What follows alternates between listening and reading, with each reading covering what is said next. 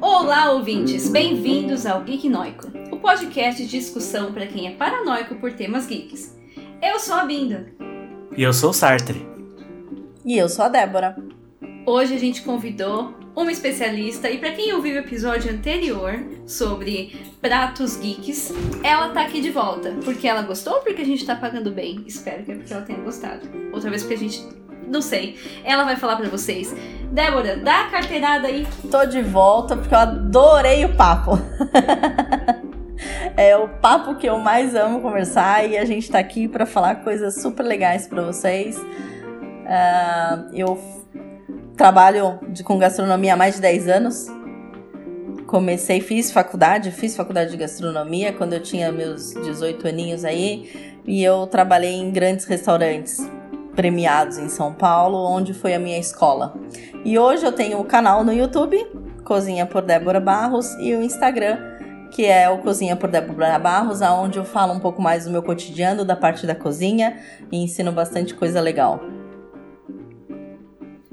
E no episódio de hoje a gente vai falar uma coisa diferente, vai falar da gastronomia na mídia.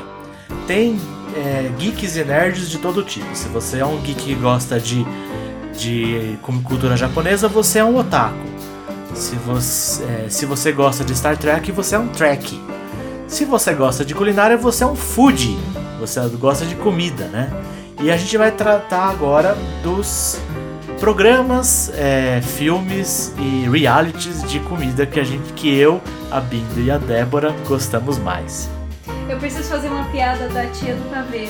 Já que, porque se você gosta de culinária não tem comida, ou você quer, perdão, você gosta de culinária, mas não tem dinheiro para pagar é, comidas muito caras, você come miojo, você é um fudido, né? não é mais um food. Eu tinha que fazer isso. Desculpa, eu tô, já passei, eu tô com 30, eu tenho, agora já despertou, entendeu? Foi meio cringe mesmo. Ah, ah, é verdade, cringe, a gente tem que falar das coisas que estão na moda. Bom, já que a gente vai falar de culinária na mídia, vamos começar com os clássicos, né? Não, sabe? É, claro. Assim, tem que começar com a pérola e a mãe da culinária brasileira, que na minha opinião é o palmeirinho. O que, que você acha, Débora? Eu concordo, mas eu vou um pouquinho mais antigo. Hum, boa. Marta Balina. Balina? Eu não, não conheço Marta é. Balina. Um Marta Balina, infelizmente, faleceu num acidente de carro. Mas ela é época da minha avó. E foi através da minha avó que eu conheci Marta Balina. Foram onde eu vi os primeiros bolos, as primeiras receitas de bolos decorados serem feitas. E eu tenho gravações de programas dela gravados em VHS até hoje. Nossa, legal. Eu dei um Google aqui, tem um bolo que é uma galinha abraçando os pintinhos. E eu tenho um livro, um livro, é um, como se fosse uma revista dela, da Marta Balina. Para mim, ela é um é um Grinch total, um clássico, né? da parte da confeitaria quando a gente fala de pasta americana, dessas coisas, foi o primeiro contato que eu tive vinha com aquela tradução da. Ela, ela falava um. Ela, ela falava um portunhol, sabe? É, eu, eu não sei se ela era espanhola, eu não sei se ela era argentina, não sei o que ela é, mas ela falava um portunhol e que você cons conseguia entender, mas tem sim a, a legendas nos VHS. Nossa, que legal! Oh, passa isso aí. Ou pro computador, tem lugares que é, eu preciso pegar. Sobe no YouTube. Esse arsenal tá lá na minha mãe, eu preciso pegar isso e relembrar. Arsenal, já imaginei, tipo, né? Eu ia chamar tia, ó. eu já imaginei. Oh, antigamente, quando minha avó era viva, ela gravava vídeos de programa de culinária. Eu tenho essas fitas. Você sabe que eu tenho as fitas da avó, né? acho que a gente pode falar, né? Que nós somos primas, eu e a Débora. Ela gravava pra mim, porque a gente não tinha TV a cabo. Eu fui ter TV a cabo, eu já tinha. Eu era adolescente, tinha 18, acho, nem era mais adolescente. E ela gravava os programas da Cartoon. Então eu tenho os. É... Ai, como é o nome daquele? Eu tenho He-Man gravado, eu tenho os Smurfs. A avó fazia pra mim, propaganda. a Bela Adormecida, a avó gravou pra mim. Bambi, a avó Eu tenho- gravou. O vento levou. Você acredita que eu tenho o vento levou? Que eu vi uma vez na Nossa. tia Jadir. E eu, eu, eu sei que o filme é extremamente racista, mas, cara, eu, eu quando era mais nova, eu adorava. Eu até li o livro. Eu ainda acho o filme muito nostálgico pra mim. Embora hoje eu consiga ver, eu acho que é importante a gente relembrar algumas coisas e parar pra pensar mais criticamente. Porém, eu ainda gosto do filme, é meu guilty pleasure. Eu sei que é ruim. E eu lembro que eu, ela gravou pra mim. Eu tenho lá, tipo. Tenho, eu tenho uma, uma, uma VHS específica que tá escrito Neide, que é o nome da nossa avó, e nessa VHS tem programas de TV culinários e tem até apresentadoras, por exemplo, que eu nunca vi na vida e que era bem antes de Ana Maria Braga, sabe? De Palmeirinha, e tão ali cozinhando. Eu falei, cara, é muito surreal isso. Olha, isso é uma ideia pro seu canal do YouTube, aí eu já vou colocar aqui que essa ideia foi minha eu quero royalty, tá? É, você pegar esses vídeos, subir no YouTube e refazer você essas receitas. Nossa, isso é muito da hora. Ideia Sério. tipo. Agora, e se eu falar um negócio aqui pra vocês, aí vocês vão pirar. A, a- meu avô, ele datilografou as receitas da minha avó. É. E eu tenho isso tá, datilografado. E a minha ideia é poder fazer um episódios onde eu só refaça essas receitas que foram tiradas de programas de TV. Ah, genial. Isso, isso, isso aí é, é, é o que eu, eu acho que é o que a gente tem que às vezes fazer quando a gente tem uma memória nostálgica muito boa. Não é só lá, porque tem de gente que hoje em dia só reposta, né? Você só recoloca. Sim. Mas é, é ter uma visão crítica do que foi feito, né? Às vezes tá lá, colocar. Por exemplo, aqui, aqui é na cidade que eu e a Bingo moramos, até que é mais fácil. Não sei como é que tá aí. ah, como é que tá aí. Mas tá lá, duas colheres de banha. Aqui banha é fácil de encontrar. Uhum. Tem, quando você pega esse livro, né, que eu chamo de livro datilografado, que meu fez da minha avó, é, uma coisa muito interessante, tem algumas receitas que só tem os ingredientes, não tem o modo de preparo.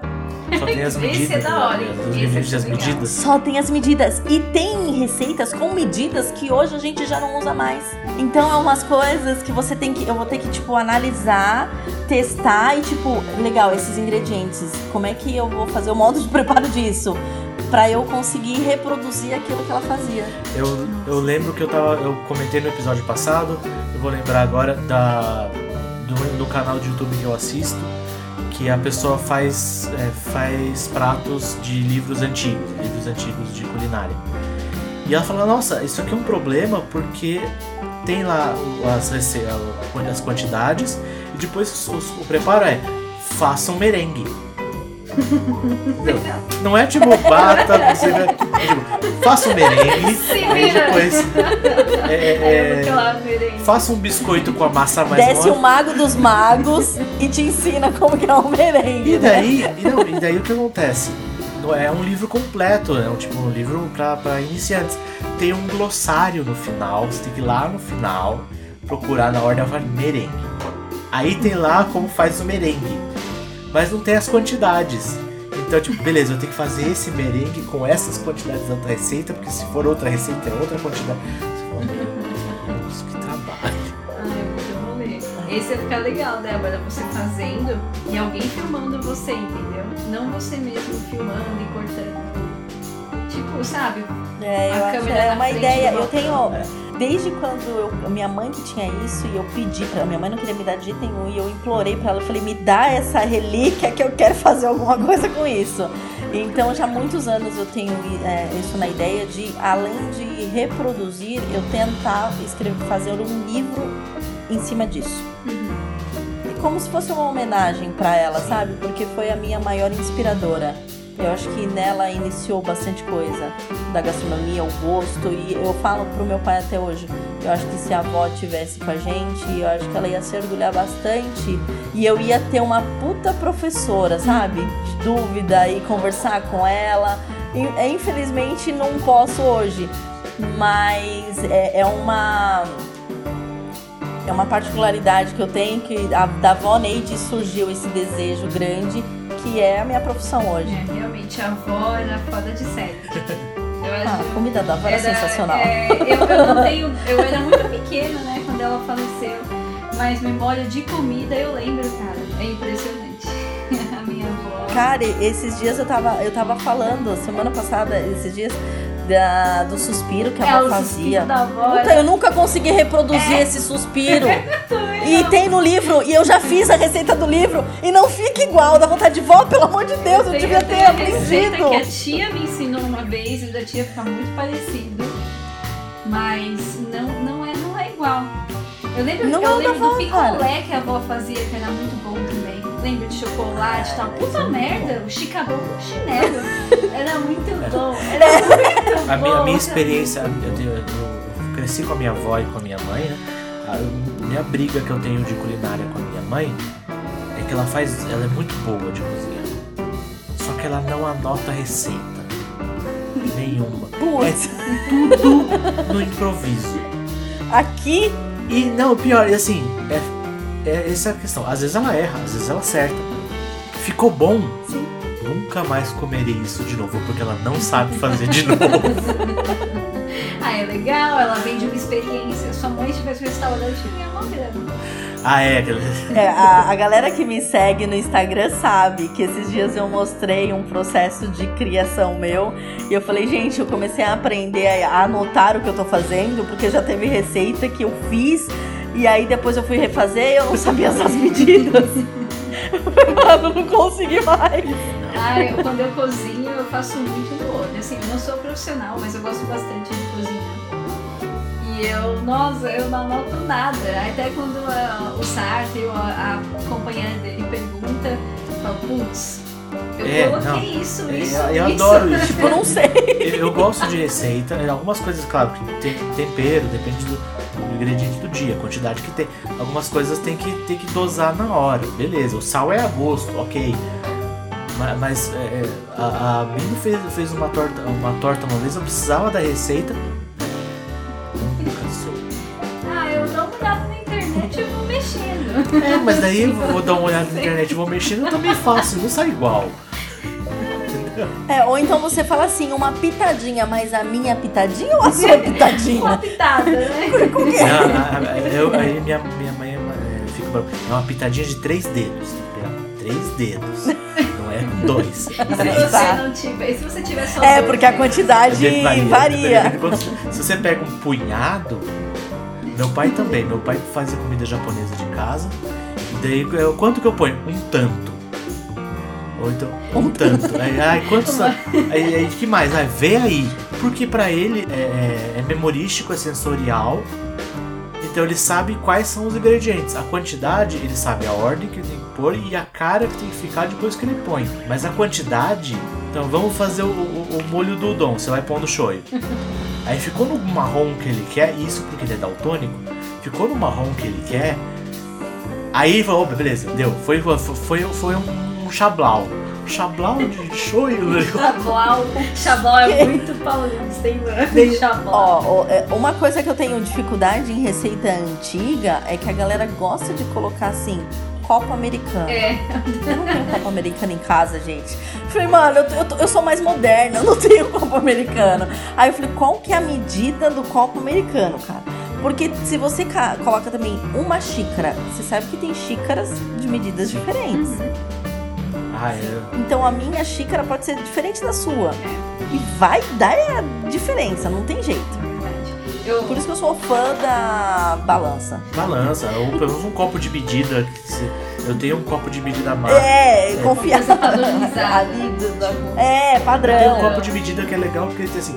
é, tem a medida pra farinha. Então tem lá as medidas Ah, de esse é o tal. Você vira um pouquinho o açúcar, vira É. mais um tequinho leite. É, porque é questão de. É, E ele tem ml Tem também, né? é, é questão de física. É, cada coisa tem uma densidade, densidade diferente. Se você vai falar em 100 gramas, são, desse- são volumes diferentes, né? Só centímetros cúbicos, então. Ah, não, eu quero, tu, eu quero tudo. É, ml é tudo bem. ML, ML é uma versão de centímetros cúbicos tranquilo. É. E o sistema métrico, sistema métrico, Deus, gramas, por favor. Mas eu quero, eu Não, quero quando quantas eu- gramas de tomilho eu ponho no meu porco. Não, e, e- Mas você sabe o que é engraçado? Quando eu coloco, por exemplo, receita em gramas, as pessoas me pedem, mas Débora, põe em xícaras. Aí eu falo, putz, e eu tô acostumada em fazer em gramas. Então, peraí, então eu tenho que refazer a receita usando a- as gramas na xícara pra eu saber quantas xícaras vão. Porque eu sei em gramas. É, ou então tem, Nossa. Tem aqueles conversores, mas depende da pessoa, né? Não. É, mas pode dar, pode dar diferença, ou pra mais ou pra menos, né? É mó alegria na sua casa, né, Débora? Todo mundo come bem todo dia. Meu Deus do céu. Eu só engordei 30 quilos, né? então, tipo, Gente, né? eu sair, vamos lá, Sartre. Meu Deus do céu, essa Não. comida da Não, hora. Eu- vamos- eu vamos brinco com a que minha família, pessoas tá que é aqui, assim, então ó. Que cá, né? É verdade, tem que vir pra cá. é. Vem pra cá, nós tem vacina. Eu brinco assim com a minha família. O povo me liga. O povo, minha mãe, meus irmãos, meus primos me ligam. Débora, eu tô com uma vontade de comer tal coisa. Se eu comprar, você faz aqui na minha casa? Eu Falei, caralho. Você não tá me convidando pra almoçar na tua casa, você tá me convidando pra fazer, pra fazer o seu almoço? É assim? É, é batata. Minha mãe liga, Dé, domingo, tem compromisso? Não, mãe, não tenho. Tá, eu vou comprar tal coisa. Você faz pra mim? Tá, mãe, eu faço, mãe. Eu tenho- Eu, tenho um pior. Eu tenho um o Leandro, meu irmão mais velho, ele me liga. E ele fala assim: Ô Dé, eu tô querendo aquele seu molho de tomate, aquele da hora. E aí, eu, ainda inocente, falo assim: Não, Leo, eu te passo a receita. Não, não, não, não. Mais tarde eu passo aí pra pegar. Você faz pra mim? Caraca, da hora. ele vem, ele pega, vai embora. E vai comer na casa dele. É assim. Sacanagem. Ô, Leandro, porra. Já Hoje- manda de ver esse episódio.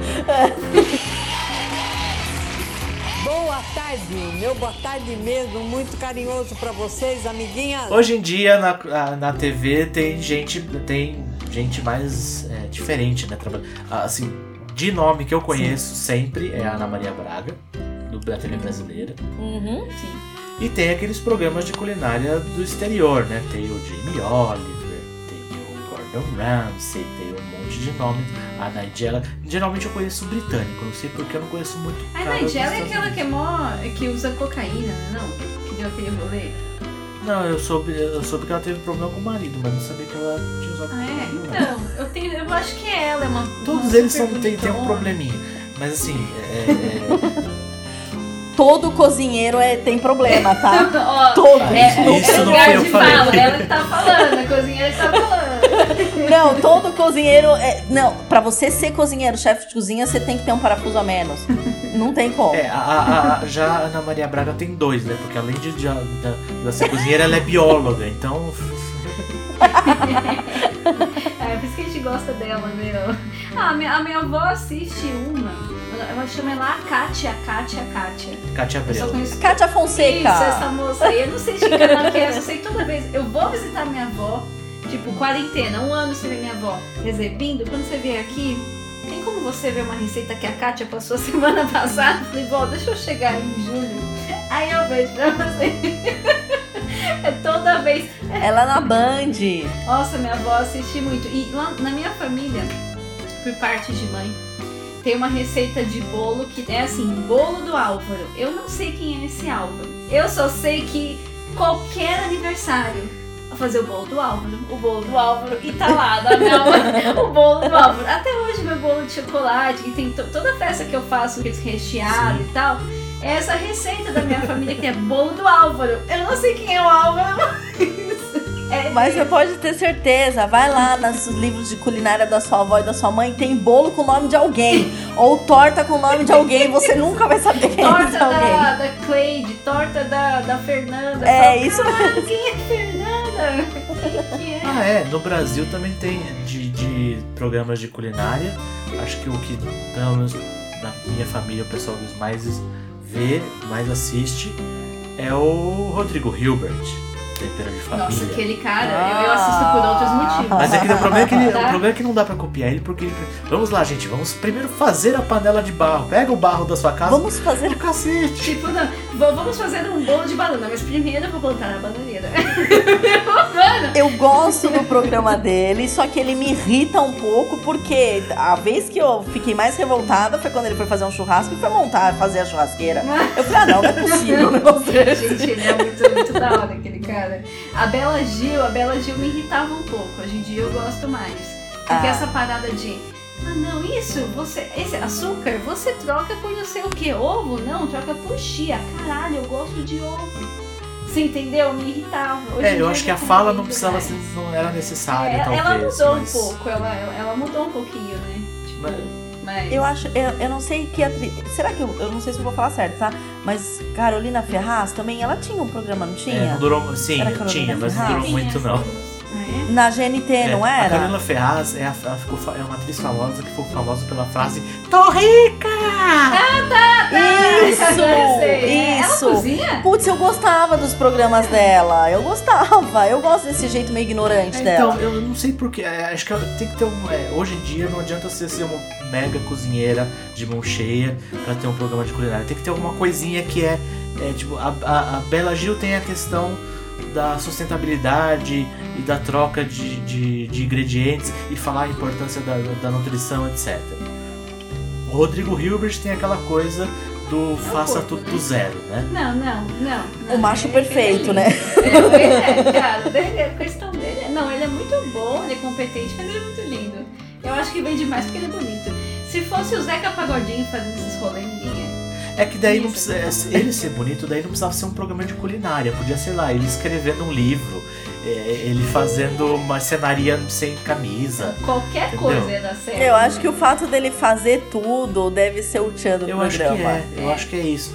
Ele monta o Ele forno monta o forno. de barro, sabe? É uns negócios. Eu acho que a única coisa que não apareceu é ele, sei lá, matando um boi, entendeu? Pra fazer um bife. É, melhor, melhor não. É. Tem um programa, uma, uma cozinheira, que é a Rita Lobo. Eu acho ela muito legal. Aí eu inventei Gosto de dela. comprar um livro dela e eu achei o livro uma porcaria. Porque o livro ensinava a fazer arroz, feijão, bife. Eu falei, eu já sei fazer, entendeu? Então eu achei muito básico, assim. Eu entendo, falava dos nutrientes e tal. Eu gosto dela, eu gosto da maneira como ela apresenta. Mas é um programa que eu não consigo acompanhar muito porque eu quero coisas diferentes, entendeu? É, eu acho. A Rita, eu gosto dela também. Só que por um período eu assisti os programas dela e eu era assim. Eu assistia de segunda a sexta. Só que chegou um momento que o dela é muito básico, é literalmente pra quem tá tá começando ali Ela na é cozinha, tá didática, querendo verdade. interagir. Isso, então o jeito dela conversar é muito gostoso, Sim. o jeito dela ensinar as coisas. Só que pra gente que gosta de um a mais, você fala, não, isso é muito cansativo, cara. Tu- Eu preciso de algo mais. que me traga mais informações, né? E ela faz o beabá, como se a gente estivesse aprendendo a ler. É verdade. E o livro, nossa, eu tô até aqui, se alguém quiser, tem um livro cozinhando a quatro mãos, um negócio Ah, assim. eu, eu Deixa- acho que Ah, você sei. tem uma pessoa, o seu companheiro tem que ler esse livro, né? Porque assim. Ele não sabe nem ler instrução de miojo, ou, sabe? Você entendeu? Tá lá, pô, miojo não tem como errar, e o dele fica aguado, vai, vai entender. Eu já queimei miojo. Eu não. Sério? Ah, tá de Assim, eu era brincadeira. pequeno. Ah, então tudo bem. Aí o que aconteceu? Eu comecei a fazer o miojo, deixei ele lá cozinhando, beleza, três minutos. Tocou a campainha. Eu fui atender. Aí era alguém fazendo. é, Sabe aquela pessoa que tá querendo falar com ah, alguém da casa e eu não conseguia me desvencilhar? Quando eu voltei, toda a água do miojo já tinha secado. E queimou o fundo do miojo. Alguém vendendo Tupperware, você... é, tipo- Você fez eu lembrar. Você fez eu lembrar que quando meu irmão casou, eu dei um micro-ondas pra ele. E aí eu falei, pô, vamos estrear esse micro-ondas aí, vou fazer uma pipoca. Eu consegui queimar a pipoca e estragar o micro-ondas dele. Ué. Ficou todo preto assim, ó. Ele falou, não acredito, cara, que você queimou a pipoca. Eu consegui fazer isso. Mas aquela de saquinho é foda, né? Tipo, aquelas prontas nunca dá certo. Ah, tem algumas. Não. É, tem algumas que. A, A a- ou não estoura direito ou queima. Ah, não. A não ser que tenha um tempero diferente, um, um sabor assim diferente que eu não consiga replicar em casa. É, beleza. Sabor Senão. de câncer. É, tipo, câncer é um sabor. então, sei lá, é, é, você quer experimentar é, wasabi mel. Pipoca de wasabi, uma coisa assim. É, Entendeu? tá. Uma coisa que eu não vou. Não vou conseguir fazer algo Que daquele. você tem certeza que você vai queimar a sua panela com mel. Entendeu? Eu vou tacar mel. pipoca. O Sartre sabe, quando ele me visita, tem 50 tipos de pipoca. É. Tipo, é a casa da pipoca. E quando eu morei fora, eu tive a oportunidade de aprender. Na... Tem uma pipoca famosa em Chicago que chama Garrett. É a minha pipoca de caramelo favorita. Se um dia vocês forem pra Chicago, compra. Se voltar no aeroporto, vai lá só pra comprar. É a melhor pipoca do mundo. E eu aprendi a fazer o caramelo daquela pipoca. E até hoje eu faço. É com açúcar demerara, manteiga. Aí você, puta, mó rolê pra fazer o caramelo. Aí depois tem que pôr no forno e vai mexendo a cada 5 minutos. E aquele bagulho fica crocante uma cota. É a minha pipoca favorita. Aí quando vem aqui, essa você não comeu ainda, né, Acho? Mas a dos outros sabores você já comeu. Já. Parmesão, limão, não sei o que, os temperinhos. É aquela, aqueles que você tá. Você, tipo, você não pode ter pressão alta quando você vai comer pipoca na casa Não, da não, que esse que eu comprei é um negócio fitness. Ele não tem sódio. Tem, tem os outros negócios lá É, gente um deles não tem sódio. O outro tinha ginomoto, né? Lembra? Ah, tá matando no sódio, isso pode. Como é que era o nome do, daquele programa que o cara julga arroz frito lá? É o. Uncle Ah, Roger, assistir, tio né? Roger. É, ah, é, isso, procura. Uncle Roger. É, não É, é, um, muito engraçado. é um comediante. É um comediante, é muito bom. Ele não cozinha, tá? Ele é só comediante. Só que teve um vídeo Tá. dele que bombou e ele criou o canal dele em cima desse vídeo. Que é ele criticando um, um desses um programa de culinária que tava fazendo é, arroz frito com ovo. Típico chinês, entendeu? No wok ali. Que, só que quem faz o, o prato é uma britânica, ele também é britânico. E assim, ele acaba com, com o programa. Tipo, como assim? Porque a moça, ela, ela cozinha o arroz, depois ela lava.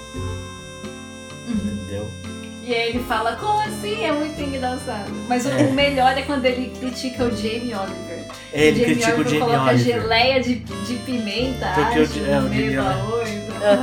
E a, geleia. qual, qual a prim- ele fala assim, qual a primeira coisa que ele põe na, na frigideira no- com óleo quente ali pra fazer o arroz frito? Cebolinha. A primeira coisa que o cara põe na. Não! Cebolinha é no final! Senão fica. E ele é um, é um partidário de, do glutamato monossódico, né, do, do aginomoto, do Tá. MSG.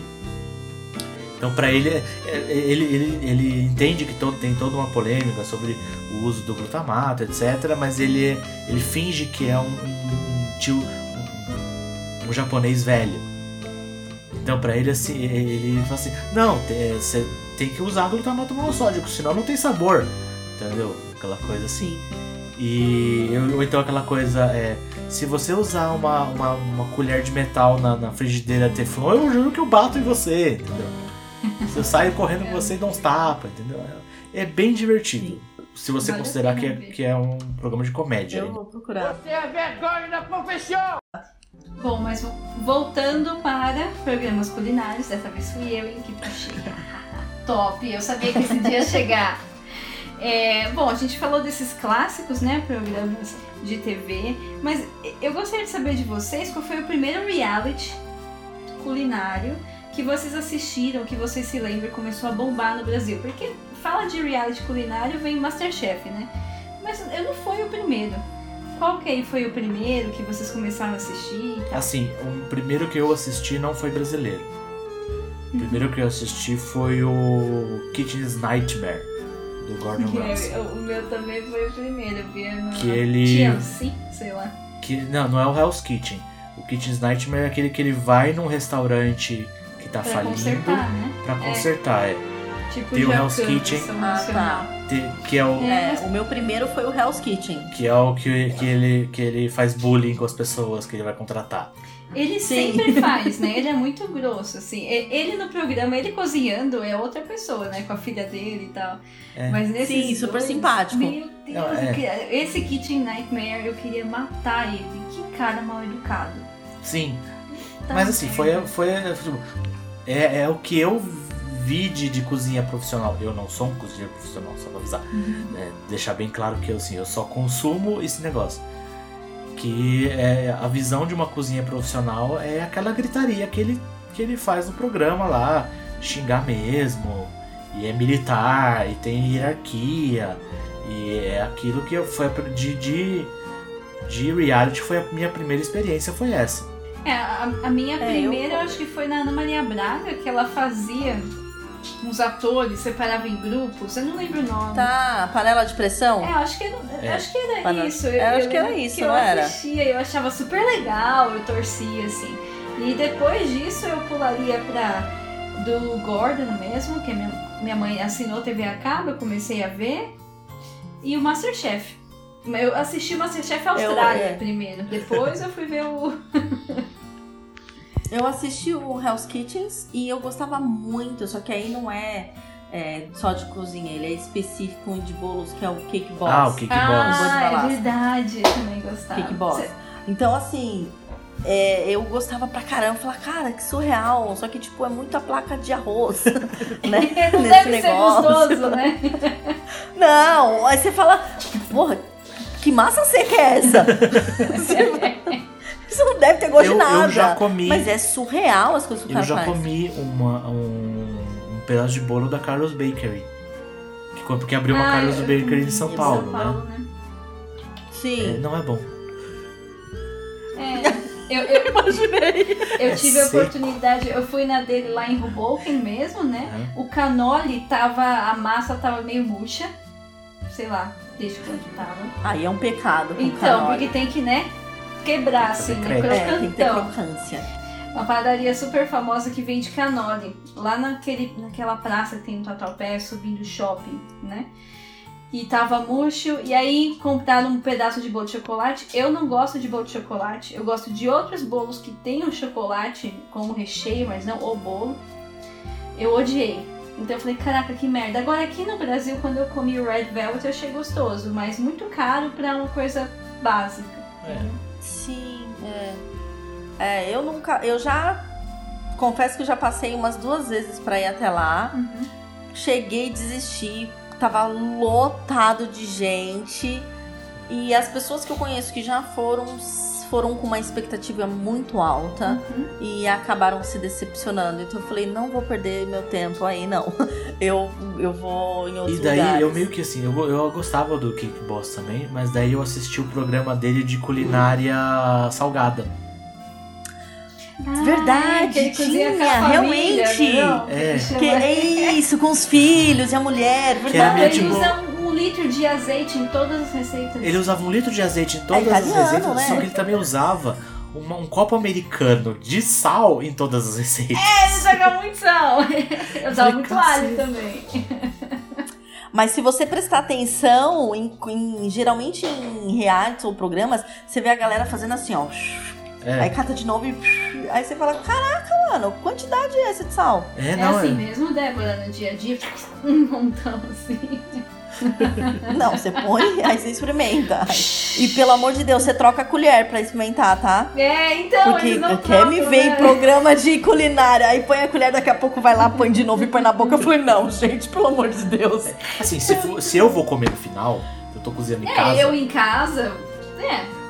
Não, ah, é outra coisa. eu tô fazendo né? meu miojo. Mas aí quando você passa num reality, aí você, você consegue ver comigo assim, você tá num reality, aí tem algum cozinheiro, chefe famoso, sei lá. Aí o cara faz isso, você fala, num restaurante dele ele faz isso? É, É. não, é. Mas o que, que ele faz com o funcionário dúvida. que faz isso, né? Isso que eu quero saber, que é hipo- hipocrisia. E daí esse é, esse é- isso inclusive é a história do primeiro episódio de um dos primeiros realities de competição entre cozinheiros, que é o Top Chef. Top chef, O sim. primeiro episódio do Top Chef é um cara que ele vai no é, vai no num restaurante francês, vai trabalhar ali na linha e daí ele prova com a, com a colher que ele tá mexendo ali. Na verdade, ele nem prova com a colher, ele põe o dedo no molho e prova. O cara que colocou o dedo, ele simplesmente é, É, ele sai do programa, ele per- perdeu, né? O, o chefe falou. E daí tem toda a revolta. Ah, não, eu sei que todo mundo faz isso. E daí todo mundo meio com a cabeça baixa. Eu não sei se eu posso, não sei se eu posso falar em, em rede nacional. Não, mas isso é uma, uma realidade principalmente, com todo respeito, mas principalmente dos europeus. Tive chefe italiano que fazendo as coisas ali, e aí, chefe, eu falando, chefe, experimenta. Ele foi e meteu o dedo. E eu briguei com ele. Falei, chefe, não! O dedo não! Ele, ah, para com isso, é frescura. Eu falei, não, não pode. Mas é uma característica do francês, do italiano, de meter o dedão. Eu não sei se é pra ver a temperatura ao mesmo tempo. Não sei, é. Bom, na cozinha japonesa é o contrário, né? Você faz tudo na mão. Né? Tipo, você tá fazendo é. aqui assim no, no bolinho na mão. Você tá. Mas o problema é que o cara tá fazendo ali o bolinho, ele não vai pôr a, a língua ali pra É, isso é experimentar, né? O chefe não, ele põe o dedo no molho e coloca na boca. E aí você fala, não, não faz isso não. Não, eu não sei se eu. é, Assim. Beleza, eu vou imaginar. assim, eu tô, eu tô só pensando que se ele tá numa cozinha profissional, ele lavou a mão antes. Apesar de eu conhecer uma cozinha que é da minha cidade, de Osasco, que tinha, assim, você tinha aquela cozinha meio aberta e tinha uma.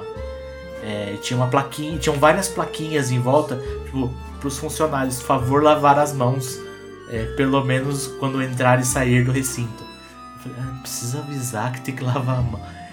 Toda a cozinha Tem, tem. pla- tem essas plaquinhas. Na verdade é uma regra, né? Da parte de higiene e manipulação, a gente precisa ter sim fixado nas paredes as regras de tem que colocar touca, tem que entrar com os equipamentos corretos, lavar as mãos. Tem, tem que ter. É uma norma por lei que, pelo menos aqui no Brasil, você precisa seguir isso. Entendi. Tem que ter esses avisos. E daí o cara. É, beleza, ele lavou a mão. Se ele colocar a mão na comida e provar e depois for lavar a mão, eu acho, na minha opinião, menos ruim do que o cara pegar uma colher, provar e pôr a colher de volta na comida. Provar e pôr a É. colher de volta, que isso também acontece bastante. Entendeu? Também Agora, acontece. o- É que na verdade, como a gente fala da mão, porque existem a tal da contaminação Ah, cruzada, né? Então, de repente, ele tava numa outra tábua ou num outro alimento, e aí ele veio ver esse alimento como estava, só que aí ele não fez a higienização de lá e pra outra.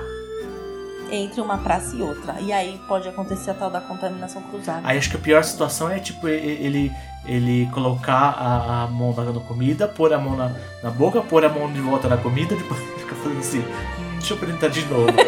Mais uma Não, peraí, vez. eu não entendi direito. Deixa eu ver. Isso. É, Aí, aí eu acho complicado. E o Top Chef eu acho que foi assim outro, outra experiência que eu tive com reality de comida, né?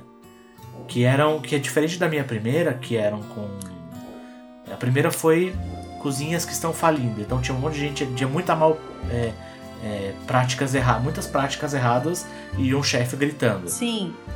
Agora, é, o Top Chef Sim. foi a primeira experiência que eu tive com é, profissionais competindo entre eles. E daí, uma, uma É. coisa que eu queria comentar é: eu sei que tem um. Tem, é, uma, é um reality show, mas tem umas provas que são bizarras. Que eu acho muito estranho. Tipo, vamos lá, agora vocês andaram de helicóptero, caíram no meio do mato, toma um salmão, façam um prato nesse fogo de vela. É, tem, tem uma- umas provas que eu acho que é mais, né, falando de reality, mais pra interação do público, né? Porque, tipo, cara, qual é a situação, a probabilidade de você estar sozinho numa mata ou, sei lá, numa ilha e tem um peixe ali na sua frente você precisa cozinhar? E outra, se você tiver numa situação dessa, sei lá, vai pensar em cozinhar e fazer Verdade. prato, vai nada, você vai matar tua fome. Entendeu? Você come até um sashimi ali, tipo, beleza, vou comer do jeito que Ah, tá. sim. Ou então fazer na areia. Então, os caras, beleza, vão lá no mar, pega o peixe. Ah, assar na, na areia, assar, né? Você faz os É. assados embaixo da terra, tem os negócios que põe pedra e tal, e aí fica horas ali.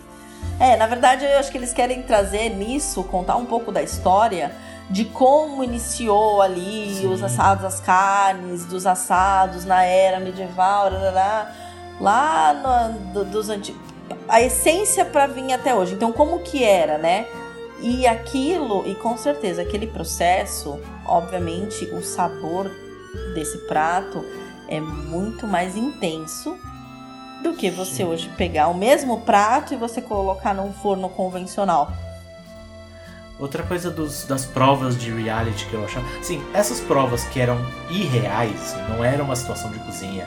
Não é, o, tipo, o chefe tava lá fazendo uma coisa para ganhar o, o, o, prêmio, não para provar que ele era um bom chefe, sabe? Tipo, fazendo a corda bamba. Essas Sim. coisas são ok, é pro reality. Acho que os, os tipos de prova que eu assistia que eu achava chato eram as provas dos patrocinadores.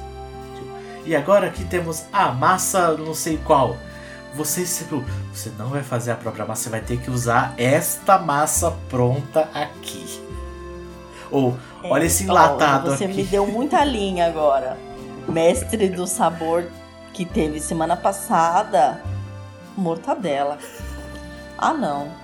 Aí vem o, vem o nome da marca e você tem que fazer pratos com mortadela. E, e assim, nada contra, mas é, é- é passado de uma forma como se é marav como se um cozinheiro ou um chefe de cozinha achasse maravilhoso e tivesse mortadela na casa dele pra fazer um prato gastronômico assim de alta qualidade, que não é verdade. É. Entendeu? Então, tipo, eu olho um negócio desse e eu falo, não. não Eu acho isso. bom, por exemplo, no Masterchef, o cara, o cara fala assim, olha, o Carrefour tá financiando o mercado. Aí tá lá, é no mercado Sim. Carrefour, beleza, tá ali, sabe? São os produtos da marca do Carrefour, não é o tipo macarrão. Eu, eu não vou falar muita marca porque dá problema. Mas não é. Não é da marca tal, é do mercado, entendeu? A marca do mercado. Ou carboidrato congelado de tal É. marca, mas tem todos os. O merchan acabou ficando tão forte nisso, acaba sendo uma obrigatoriedade. E eu acho que deve ser uma situação até embaraçosa para os participantes profissionais se depararem com tipo, ah, hoje eu vou ter que fazer salsicha. Tipo, cara, eu tenho tudo uma bagagem, imagina, tá? Um profissional, uma bagagem, e você ter que. Lógico, é desafiador, mas você fala, cara, eu posso fazer muito mais. É, entendeu? Geralmente os caras que pra mim fazem melhor, tipo, beleza, eu tenho que fazer essa salsicha. Beleza, eu vou pegar essa salsicha, eu vou moer essa salsicha, vou fazer, misturar com um monte de carne melhor e tipo, tem isso de salsicha no meu prato, entendeu? É, ou tem o caldo que ele cozinhou a salsicha, pronto. Aí, É. Se bem que água de salsicha não é o melhor exemplo de o que você usar na culinária. é verdade. Vamos fazer aqui. Agora você tem água de salsicha. É, não, os- e nem o sabor e o odor da água de salsicha Não, é não. terrível. It's raw, Melissa. Gotcha. It's raw. Come on. Gotcha. Outro reality que eu assisti de culinária que eu achei mais legal, mas não sei se é bem um reality, não é tão reality de competição.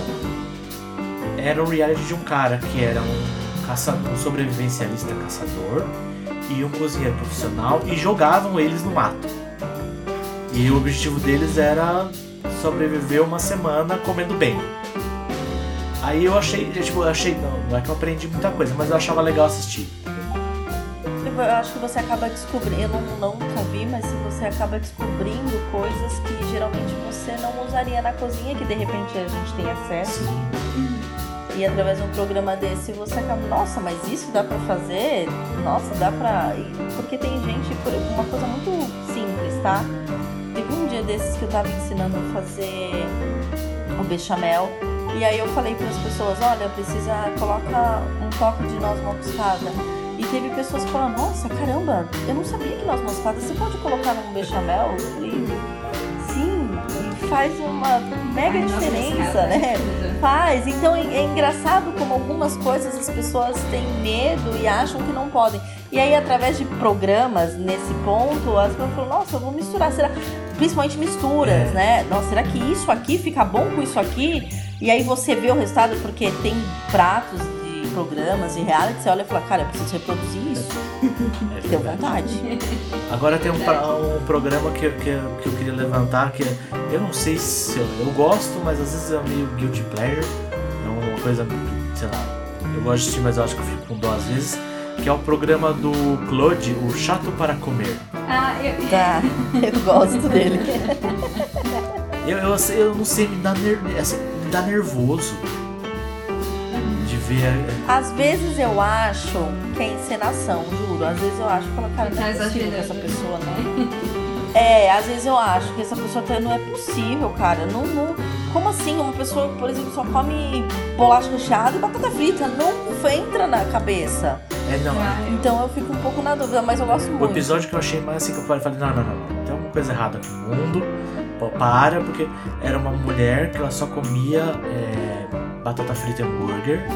Não pão, mas o hambúrguer, a carne moída ali. É, e ela tava grávida. Ai, eu vi esse! Eu fiquei E ela não revoltada. comia nada. Aí eu fiquei, puta que pariu. Ah, eu tenho um colega- Nossa, eu fiquei revoltada com ela. Eu falei, como assim? Que responsabilidade? Eu- tenho um colega, não sei se ele vai ouvir, eu acho que ele não escuta o podcast, mas um dia eu vi, desculpa, se vai ser meu exemplo, que ele só comia Nutella e o miolo do pão de forma, não o miolo, ele arrancava as Tirava- casquinhas tirava e comia casca. isso. Pão sem É, e bebia coca, é. Tanto que até hoje ele tem um- uma geladeirinha no quarto dele que só tem Nutella e coca.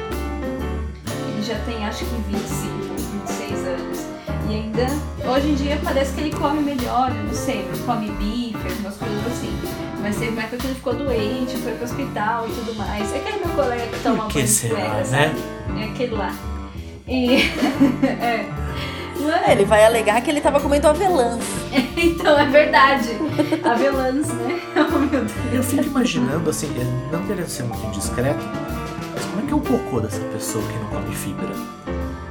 Então, ele, então, é que tá. Ele, ele, quando ele foi parar no hospital, um dos motivos é que ele não cagava. Meu Deus. Uma, um- é, porque vai, vai produzir como o bolo fecal dele? É. Né? Fibras são é muito importantes. estranho. Mas eu acho que na pandemia ele melhorou, porque ele tava mais fortinho, antes ele era pálido, super magro, sabe? E ele tava até corado, mais forte, acho que ele tá comendo melhor, tipo. Porque eu lembro ele criança, era muito difícil. Que nem no McDonald's ele só pedia o cheeseburger, só. E batata, só isso. Se deixasse todo dia ele comia. em casa dá pão, Nutella e coca. Aí tem. é, é, mas eu ia perguntar: tem um monte de coisa estranha e bizarra nos realities de culinária. Mas o que ali é realmente real? Tipo, tem, o que, que tem de, de, de realidade, principalmente no mundo da, da gastronomia profissional? Se a gente for falar de realities com profissionais, eu acho que algumas técnicas que eles mostram tem, tem fundamento, faz todo o sentido, os processos, desde a, até a forma de, de criação daquilo, né? Do, do papo, eh, tem, tem realities e, e realities, né? Tem uns que é a pessoa sozinha, tem outros que é numa equipe e existe uma conversa daquilo. O tempo, eu acho um pouco sabotagem o que fazem, né? Eu acho um pouco. não é bem assim, né? É, eu, eu acho que seria muito mais interessante mostrar a real da coisa, sabe? Eu acho que glamouritizam demais, assim, fica um glamour muito grande. Eu acho que tem extremismos, um glamour e também uma agressividade muito grande. Existe uma briga aí que é o que eles transmitem. Porque as pessoas elas se questionam, nossa, mas é, é assim mesmo que faz tal coisa? Mas é assim mesmo que fulano fala? Então isso não é bem a, a, real, né? Mas eu acho que todo o processo de como cozinhar, tem a hora que eles falam assim, que os chefes vão na- nas bancadas, né? Que ele pergunta, ah, o que, que você está fazendo? Né? E a- aquilo ali é legal porque a- o participante ele tá informando e o processo que ele fala é a real do que ele tá fazendo ali pra gente que trabalha ver o que, que, que bate as informações, mas ao mesmo tempo eu falo assim, que sacanagem, tá desestabilizando o cara. Você tá, você tá num processo aqui, ó. Eu, se eu tô cozinhando, se eu tô filmando alguma coisa e alguém me para, eu falo, gente, pelo amor de Deus, cara, eu já não lembro mais o que eu tava fazendo. Não interrompe o meu raciocínio. Então, eu, eu acho que o, o processo do cozinhar do prato é, é realístico, só falta mostrar um pouco mais disso, que eu acho que entretém mais. A televisão usa mais a. Como é que eu posso expressar?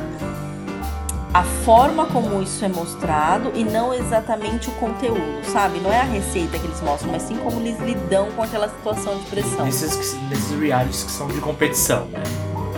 Temos- Sim, sim. E, e daí em realities meio documentais, tipo Chef's Table, essas coisas assim. Mostra a vida de um cara. Ou então o próprio Cake Boss, que não é competição, né? Que é, o- que é o. É, é que assim, eu acho que tudo que você coloca filmado, existe uma maquiagem por Sim, trás. claro. O cara não vai levantar às 5 horas da manhã todos os dias pra ir no mercadão comprar peixe fresco. certo? O cara tem, Ele tem alguém que ele ali. paga pra isso. Ele tem um fornecedor. Se é um cara muito ferradão, ele tem um fornecedor que vai mandar o primeiro, mais fresco pra ele. Né? Assim, chefe de cozinha que fica o tempo inteiro dentro da cozinha, pra mim isso já é mito. Nossa. O chefe que assina o cardápio. Ele entra na cozinha, cumprimenta todo mundo, fica uma horinha e ó, ripa na chulipa. Nossa, que droga. Vários natais e ano novo, eu só recebi no moizinho, eu ficava até as 3, 4 da manhã e o chefe indo embora às 10 e meia, 11 horas. Com todo o Ah, glamour, né? é, é o- é o que a gente vê no, no- no retrato da realidade, que é o Ratatouille. O chefe ali, o chefe que é o vilão da história, ele não cozinha. Isso é uma realidade. Mas o que acontece? Eu vou proteger agora essa categoria. Os caras estudaram Sim. muito pra chegar onde eles estão e geralmente essas- esses chefes de cozinha, eles não comandam apenas uma cozinha. Ah, sim. Eles comandam várias cozinhas. Então, o cara tá ali à noite, com certeza ele já passou por outras cozinhas. E existe uma parte da, do chefe de cozinha muito chata, burocrática, que é a parte que o cozinheiro gosta de estar na cozinha. A gente não gosta de papel. E chefe de cozinha tem que fazer a parte do papel, do computador, dessa- dessas coisas. E, e isso eles precisam estar fora da cozinha. Tá. Nesse ponto, só, só por isso que eu vou proteger um pouco, tá? Mas eu acho que o é chefe de cozinha devia estar mesmo. mais ali. Porque você concorda comigo que você vai num restaurante de nome, por exemplo, você vai lá pra ver o chefe? Ah, sim. Eu lembro quando Tem eu fui um- comer empanada da Paola, eu pensava que ela ia me servir. Você mas queria ver a Paola, sim. Não, eu fui mais de uma vez, nunca vi a Paola. Então, existe um restaurante em Arraial da Ajuda, na Bahia. Aham. Se vocês tiverem a oportunidade de ir. Paulo Pescador. Ah, tá. super famoso o Paulo Pescador. E eu fui no Paulo Pescador porque eu queria conhecer o Paulo Pescador. E o Paulo Pescador estava lá. Falei, caramba, que legal! É um dos poucos restaurantes que eu fui pra ver a pessoa e ele estava lá. E o cara senta na sua mesa. Porque quando você acaba tendo um nome, as pessoas querem te ver. Ah, em Salvador tem o sorriso da Dadá também. Quando eu fui lá comer, a Dadá também tava lá fazendo comida. Eu falei, caraca, Do, do, do Masterchef brasileiro, eu só não eu nunca comi nada do Jacan. Eu já comi comida do. Fogaça Do sal, e já comi comida da Paola, já comi empanada. E do, e do, e do Fogaça eu não comi no restaurante dele. Foi na época que ele fazia o mercado, que ele fazia aquelas feiras de, de gastronomia. E daí. Tá. é, e daí eu comi na barraca dele, ele tava lá, ele- era no começo ainda, então ele, ele, que tá- ele que promovia essas coisas, então ele tava mais presente. Uma coisa que assim, até hoje eu tenho, eu tenho um, um, um do sal. Porque ele tava. Ele tava. É, é, uma dos um dos pratos dele era uma torta de maçã. E daí ele tava dando essa torta de maçã no ramecan e você. Só que eu fui lá e fui devolver o ramecan pra ele. Porque ele, ele tinha alguém que tava andando de um lado pro outro no, no- na feira inteira recolhendo os ramecans vazios. Aí eu fui lá e, ó, seu- onde eu deixo? E, e ofereci pra, pra alguém. Ele virou e viu que alguém de- que eu tava devolvendo e falou: Ah, não, você foi o único na, na feira inteira que devolveu, fica com você. Aí eu ganhei um ramecan do sal com a plaquinha, com o negócio do sal. É, isso, isso é bem legal. E do- daqui a um tempo isso pode valer muito dinheiro. Você pode ficar rico, sabe? Então, eu- ho- hoje em dia eu, eu, eu- quando eu- quando eu faço guacamole, eu faço. Eu coloco os temperinhos ali. Eu uso pra comer cereal. Eu, eu conheci aquele ca- chefe Carlos Bertolazzi, sabe? Carlos Que fez Bertolazzi. Uma o, o. Hell's Kitchen brasileiro. É, é, ele era Sim. muito mais educado que o nosso, né? Eu achava sem graça a versão brasileira. A outra era mais interessante. Você vê, né? Reclamo da agressividade e queria ver pau na cara. É, mas eu lembro que ele tava vendendo coxinha de pato quando apareceu o primeiro food truck, que era lá no Butantã. Ainda tem aquele espaço de food truck Tem, lá? agora não é mais food truck. Já tem. É, agora tem os. é, tem. Virou. São barracas, não são? São. Ah, chique, é, barracas, olha eu já. É chique, é mais chique. Nossa, eu lembro que foi uma coxinha. É mais moderno. boa. E ele que tava fritando e vendendo lá na hora, mas hoje nem sei. Eu sei que ele, apresenta um pro- ele apresentava um programa com três rapazes, que era Homens Gourmet. Eu achava da hora. Sim, sim. Era muito é legal. verdade, era muito legal. Nossa, E tem, o, e tem o propaganda do. Propaganda não, tem um, um reality na Netflix que é, é fio, a, Alguém Alimente o Fio. Aí é um cara que chama Fio e ele vai em várias cidades. E quando ele vem pro Rio de Janeiro, um dos caras do Homens um que é nordestino, que é Guga Rocha, né? Que apresenta pra ele o negócio. Nossa, muito legal. Ele faz um bolinho frito que é bolinho de feijoada, que deve ser super gostoso, né? Aí o Fio adora e tudo mais. É muito bacana esse reality. É Alguém Alimente o Fio. Não sei se eu traduzindo corretamente, mas acho que é assim. Outro reality que, assim, acho que é o último que eu, que eu assisti inteiro, assim, que eu gosto mesmo, que era o The Taste, que você tinha que entregar tudo em uma colher. Ah, é. Nossa, esse era muito Meu deteste era muito legal. difícil, né? Era Porque tinha aquela coisa da competição É, dos chefes que é. eram orientadores. E daí tinha.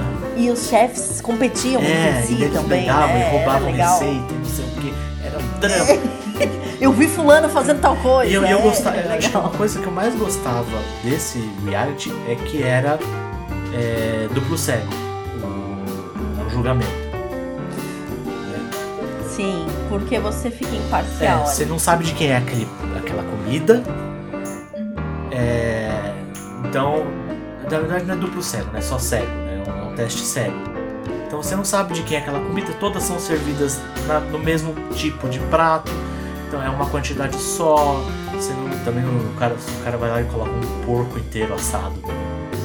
Diferente da pessoa que fez consomê, que é diferente. Então, você- tá tudo na colher, eu acho, mais, eu acho assim, eu acho mais justo. Eu não sei se é mais fácil, deve ser mais difícil, dependendo do que você quer fazer. Mas eu vou pensar tudo numa colher. Mas eu acho, eu acho que era dos, dos, das, dos competitivos o método mais, mais justo, né? Eu concordo, porque quando você tá num reality, aí por exemplo, já aconteceu cenas assim deles estarem assistindo os competidores e aí e, e comentários deles, mas ele vai fazer isso? Mas ele vai colocar aquilo?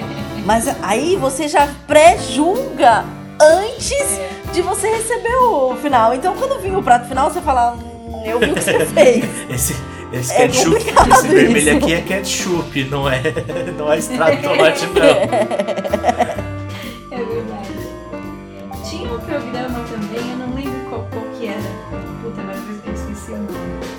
Mas tinha galera que mexia com pão, era nacional. E tinha aquele japonês que é o famosão do pão aqui no Brasil. Que ele dá vários. Shimura. É. Nossa, ele é muito bom. Eu não lembro. E tinha ele, tinha uma outra. Ele é muito Gente, bom. eu queria muito fazer um curso dele. Ele deve ser magnífico. Eu queria muito comer o pão dele. Ele é incrível e a gente vai ter oportunidade de ver ele na TV, né? Ah, é? Na Band Ele agora. vai ter um programa? Ele vai ter um. A Band vai lançar um programa, alguns chefes de cozinha. E ele vai fazer uma, um quadro falando de pães. Ele é sensacional, Eu Chico. achava ele muito lindo. Eu falava, nossa, ele é muito lindo. Aí ele fazia, era ele nesse programa, ele mexia com pão.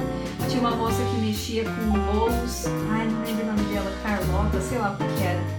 Era muito bom. Carola? Carola. Acho que era Carola, um negócio assim. Carosella? Isso, acho que era um negócio assim. É. ou tem a Carola Crema também. Que Ah, Carola essa Creme. crema que tem uma lojinha lá na, na Paulista. Tem. não é? Era ela. É. Sim, sim, Era- a Carola Crema. Isso, eram vários, eram vários cozinheiros.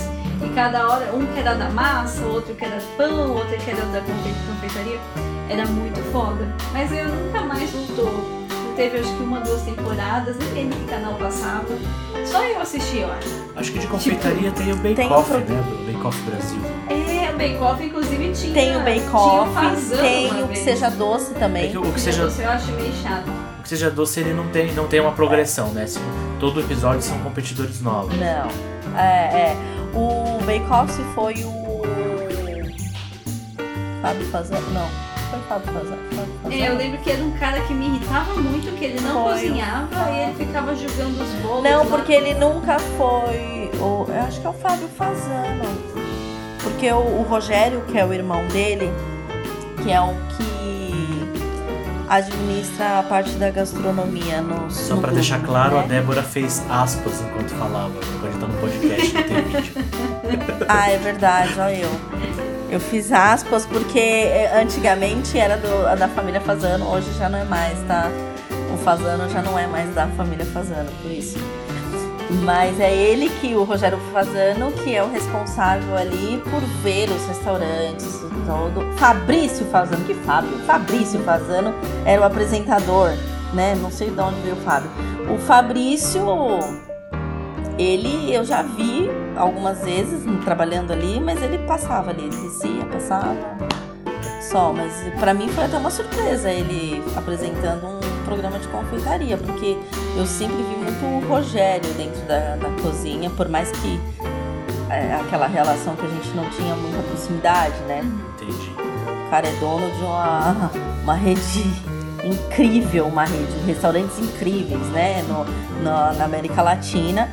E então você não tinha tanta proximidade. Você via mais o, o Fabrício, eles têm aquele jeitão meio pullover, né? É verdade. É muito, é verdade. tipo, você olha pra ele e fala "Ó, o pullover dele aqui, é que ele fala séria e tal.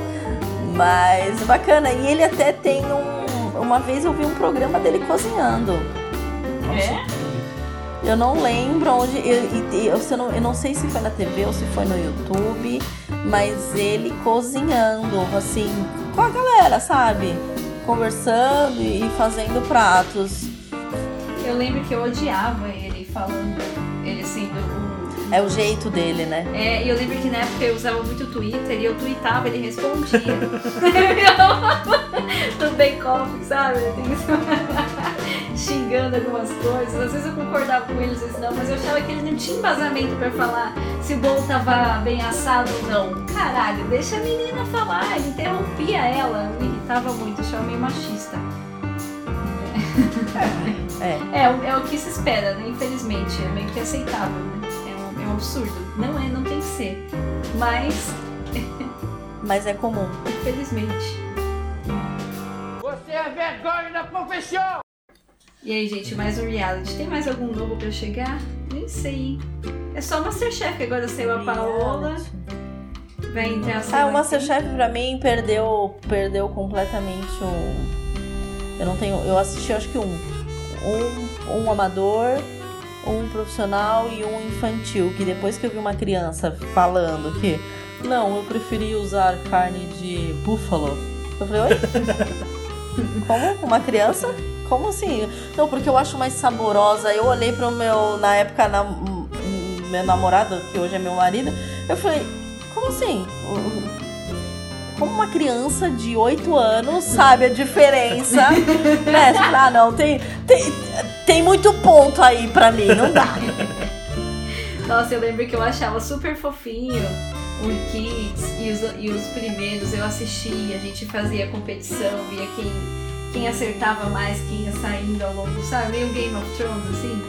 Aí depois começou a ficar tão chato, você sabia que ia ganhar sempre um branco, rico, Sim. sabe? Ai, aí perdeu a graça. Ó, eu vou contar um segredo aqui pra vocês. Eu teve um, um chefe de cozinha que participou do Masterchef, um dos primeiros episódios, que eu trabalhei com esse chefe de cozinha. E logo depois que ele fez a gravação do, do Masterchef, eu já não trabalhava mais com ele, mas eu me encontrei com ele no restaurante dele. E eu perguntei pra ele, e aí, chefe, né? Como é que foi lá? Ele virou pra mim e falou assim: uma porcaria. Que legal. É tudo roteirizado. Eu tenho que fazer tudo que os caras mandam. Eu não participo nunca mais disso. Eu só fui lá porque eu tinha que fazer. Eu falei, nossa. Aí eu falei, olha, como Mas são ele as foi, como, ele coisas, foi como né? competidor ou como, é, como convidado? Ele foi como convidado. Quando tinha aqueles episódios que vai um Sei. chefe convidado, que eles têm que fazer um prato X pro O chefe chefe. julgar. Ele foi como isso, como chefe Um, convidado. um amigo meu, ele foi no primeiro Masterchef competir. Naquele. Não sei se você lembra do primeiro Masterchef, que foi numa praça, e cada um tinha que levar sua comida pronta. Ah, E daí tinha. Sim, sim, sim. É, era um amigo, é um amigo meu, inclusive é, foi me apresentado pelo editor, é mais amigo do, do nosso editor, o Diego. E ele, ele tem um canal de comida vegana no YouTube. Mas na época ele não era vegano, eu acho que ele era vegetariano. E ele foi com a roupa dele de, de- do canal, que é shorts, um avental, um, é, um avental, não, não uma doma, um avental de chefe, aquele que prende atrás, sem camisa e aquele chapéu alto. Eu acho que eu lembro. E é o que sabe, não sei se você lembra o prato que ele fez. Ele fez hambúrguer de miojo. Ai, meu Deus. Putz, sim! Se você vê, então se você vê assim, alguns lances cortaram o máximo, mas ele tá com a plaquinha do canal dele. Ele não foi, ele foi sabendo que ele não ia. Ele só queria, né, mano? Na verdade, Divulgar. ele foi se Ele divulgar. foi se divulgar ali, ele sem camisa, avental e, e aquele chapéu alto de chefe. Ela- Ele, legal. Meu Deus. Hambúrguer de miojo deve ser gostoso, hein? E, e ele, e o canal dele até que decolou bastante, viu? É, Porque ele começou. Ele abriu o canal de comida vegana e ele, ele é ator. é, profissional- a profissão original dele é ator. E, ele tinha alguns contatos na Globo. Então, é. E ele, ele levava comida vegana pros atores da Globo experimentarem. Olha isso aqui, coxinha de jaca. E daí coisa assim. Legal. Ah, legal. E ele não virou nenhum ator principal? Não, daí o, o canal foi- deu mais dinheiro. O canal do YouTube deu mais dinheiro. Ah, tá, porque geralmente a gente conquista as coisas pelo estômago. Fala, Nossa, esse vai. Chama o cara da coxinha, vai ser Mas o ele tá-. Manda o cara da coxinha de jaca. Mas ele já tinha participado de um outro reality antes. Ele tinha, um- acho que é um reality de corrida pra ganhar um dinheiro, sabe? Que tinha tipo, era tipo uma caça ao tesouro, que não, era, não tinha nada a ver com comida. Tá. Mas ele também participou desses. Ele participou Ah, de é, realities. cada- é o mano dos realities. que legal. Eu acho que eu teria vergonha de participar. Muita pressão, muito chato. Eu também iria responder. Acho que eu não ia ter muita paciência. Não sei, não rolaria não. É. It's real, Melissa!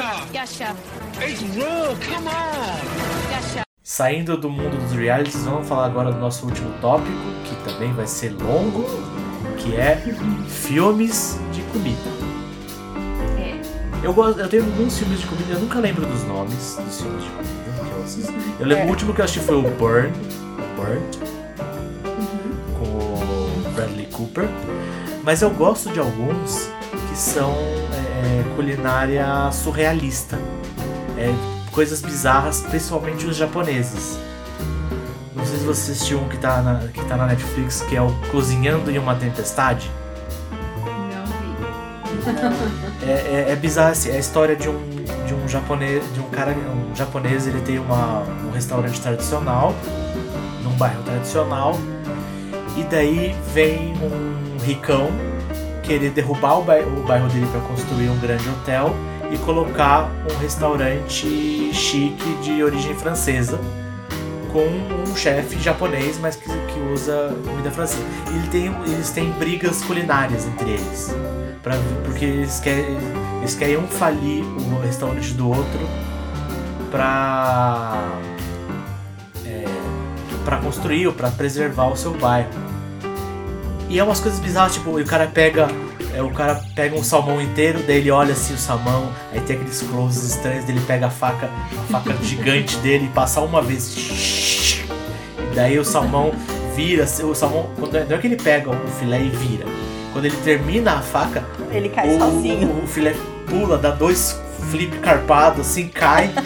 e daí ele olha assim, ele olha com. dá aquele zoom no olho, ele pega uma pinça e puxa todas as espinhas assim, de uma vez. E daí ele joga Nossa, o filé pro outro dera, cara. É, é, assim, é surrealista, é, não, é, não é real. Mas é muito legal de assistir. É muito, é- é muito bizarro. E daí eu recomendo que vocês assistam, tem alguns plot twists interessantes, inclusive alguns que eu acho que é Covid. Mas tudo bem. Cara, eu vou, eu vou recomendar o filme Chefe do John Favreau. Ele dirige e também atua, tem a Sofia Vergara.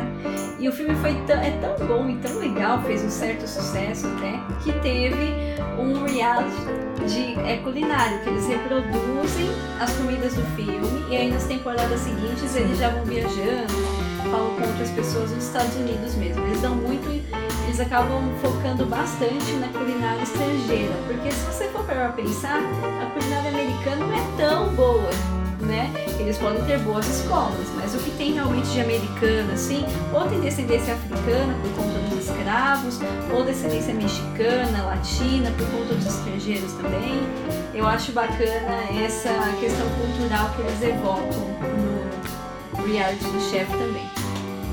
Débora, indicam pra gente.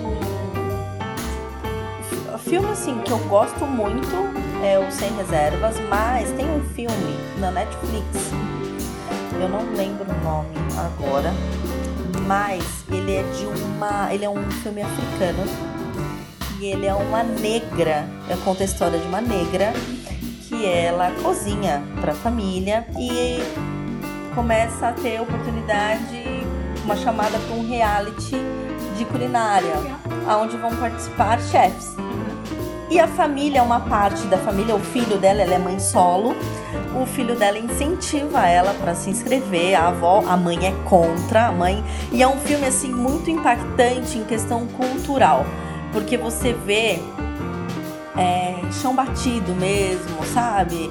A- a- o povo descalço andando e ela na- no filme ela trabalha num restaurante para funcionários de construção civil e o restaurante é uma tenda e tem e ela cozinha em fogãozinho feito de tijolo. E aí ela, ela entra para se inscrever nesse esse reality e ela tem um, um participante ali que ele acaba se aproximando dela. Ele é chefe de cozinha por interesses por ela, porém ele acaba ensinando técnicas para ela, para ela poder passar nas fases, porque a primeira prova que ela faz, os jurados acabam com ela.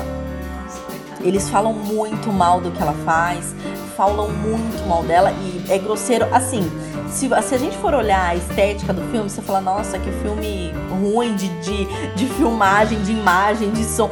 Mas se você for ver a essência do que o filme passa, ele é muito legal. Né? Porque ele começa a ensinar ela a fazer as coisas, ela começa a ter incentivo do- do- das pessoas que gostam ali dela, ela acaba sendo injustiçada, ela acaba sendo mandada embora do trabalho por causa de alguns atrasos, por conta de gravação e tudo mais. Mas a, a- eu gostei muito por ser um, um elenco, ele é, com- é 100% negro, o elenco. E ele conta a realidade sem ser aflorada demais, sem muito maquiagem. Que legal. Eu gostei disso do Eu filme. E tratando da, da cozinha.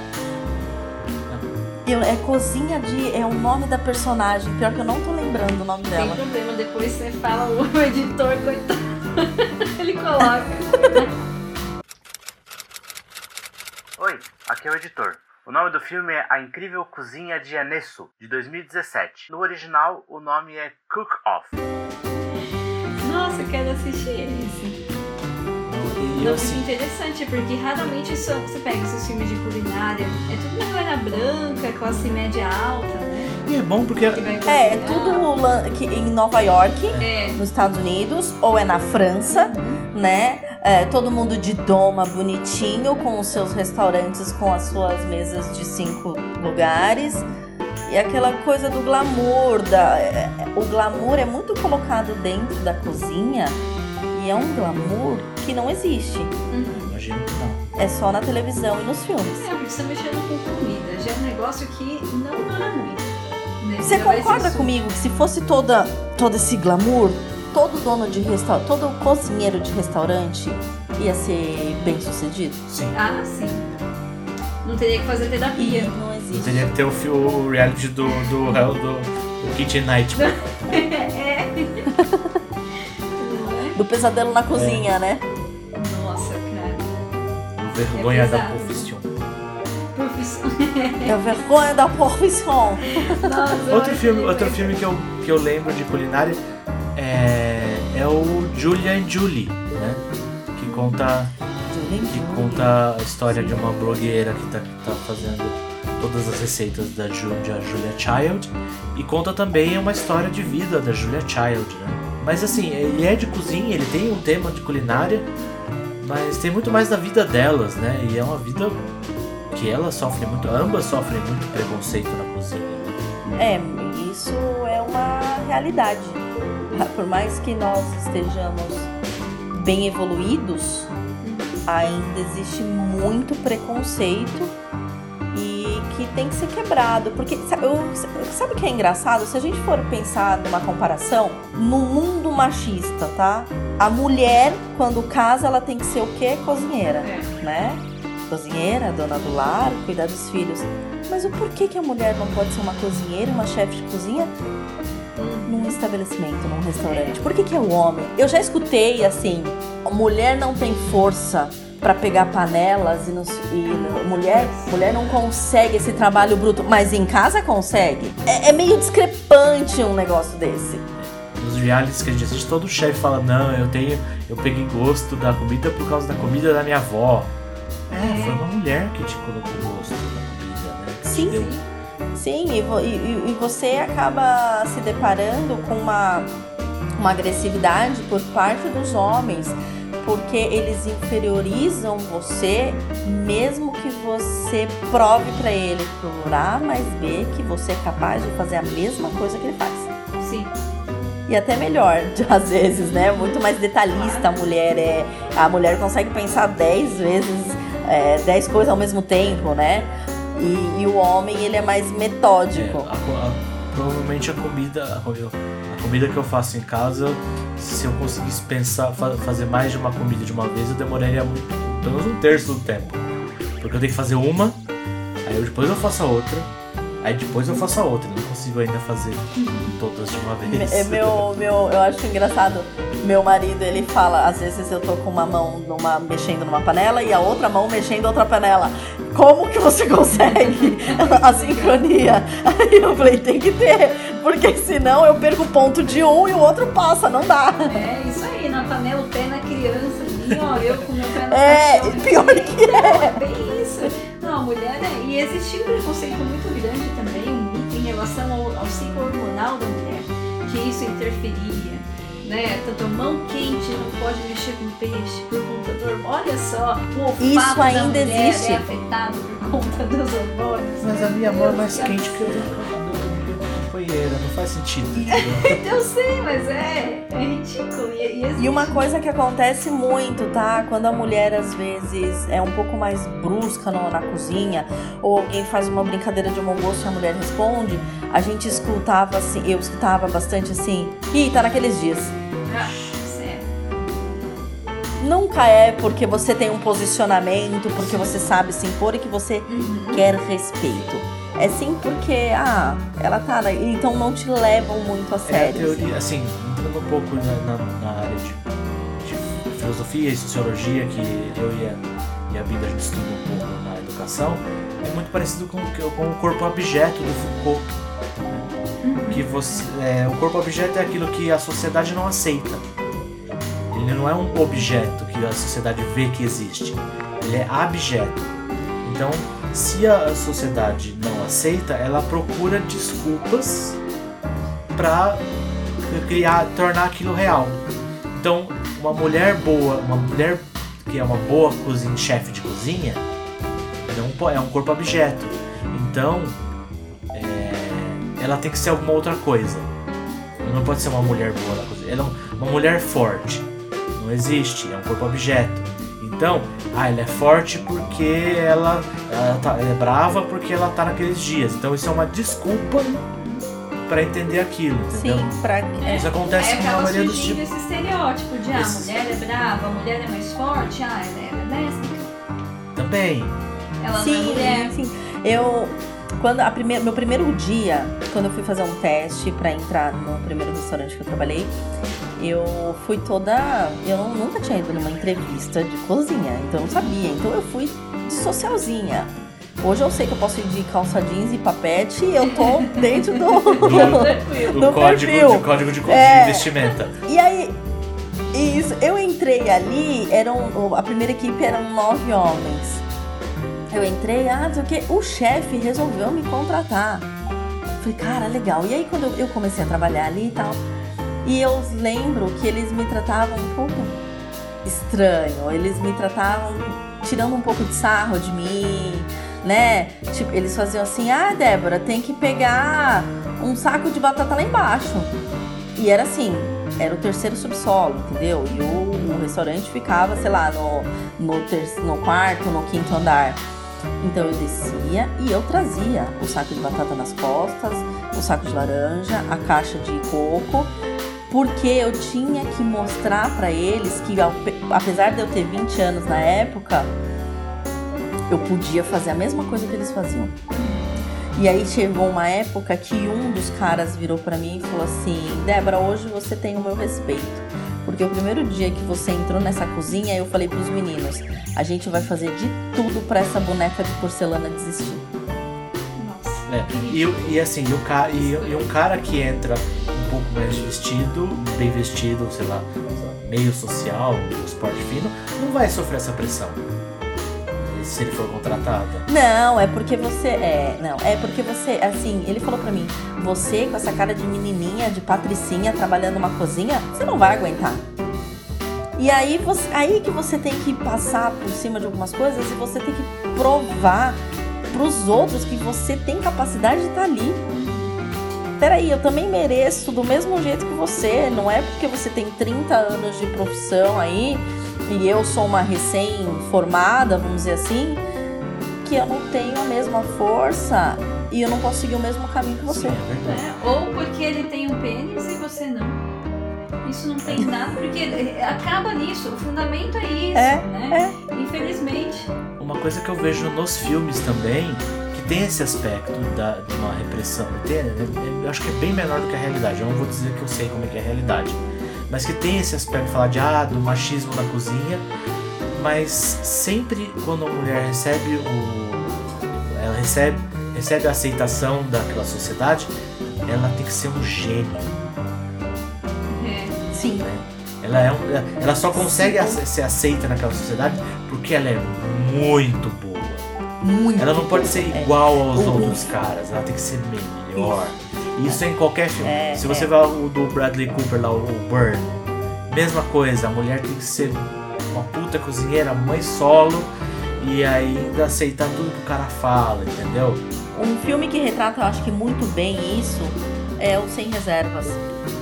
Porque a atriz principal que faz a chefe de cozinha, se você for analisar o perfil dela, é uma mulher sozinha, grossa, ela é sempre a posição dela é sempre de liderança, ela sempre tem que impor alguma coisa para ela ter respeito de uma outra mulher que é a dona do estabelecimento. E aí a gente vê uma briga feminina aí É, que é muito complicado, né? E aí você vê que nós, mulheres, na, dentro da cozinha, somos colocadas como se você é frágil, você não serve. sim. Então você tem que ser um, tipo, por fora uma mulher, mas por dentro você tem que tratar como se fosse um homem. Então você tem que vestir um- um- uma carapuça. Não tô dizendo que assim, se, é, se, um, se um homem fraco serve, mas eles pressupõem que a mulher é fraca. Sim. Sim, sim. Então é. é- E daí, em todos os filmes que a gente vê, é, é raro ver um filme que tem uma, uma, uma cozinheira que ela não é diferente e excepcional de todo mundo e é aceita. Ou ver um filme que a mulher é fudidona mesmo, grossa, dane e ela não precisa encontrar o amor. Entendeu? Ela não pode ser só uma chefe É, de e no filme sempre tem um, um amor. é Entendeu? Você verdade. quer fazer legal, mas aí tem que ter um cara, né? Pra mostrar o outro lado. Como a mesma vida. coisa, o Ratatouille. Que tem a personagem, que ela também é séria, é bruta, mas ela tem que no final se apaixonar pelo É. rapazinho, Não né? é tudo isso filho. porque quem cozinha mesmo é o rato. Então, tinha que ser É o rato. Verdade. Pô. Não, realmente, não tem sentido. Então, a- a mulher o que na cozinha? Quando tá em casa, beleza, é a mãe, dona de casa, cozinha, tá tranquilo, tá no papel dela. Quando vai trabalhar no restaurante, se ela é muito brava, ela é considerada lésbica, como se lesbianismo fosse uma versão de homem, não tem nada a ver, É, é, uma tem nada a opção ver. sexual, não tem nada a ver. Ou ela ah, é tão legal porque ela parece homem, você é legal, você serve pra isso numa profissão que trabalha com culinária, né? Que é, eu, eu, eu vejo que é uma coisa muito cíclica. Você está falando de natureza, você está trabalhando e, e mudando coisas que não somem, só está mexendo com aquela matéria. Isso, a ciclicidade é relacionada com o materno. O paternal, ele é relacionado com finitude.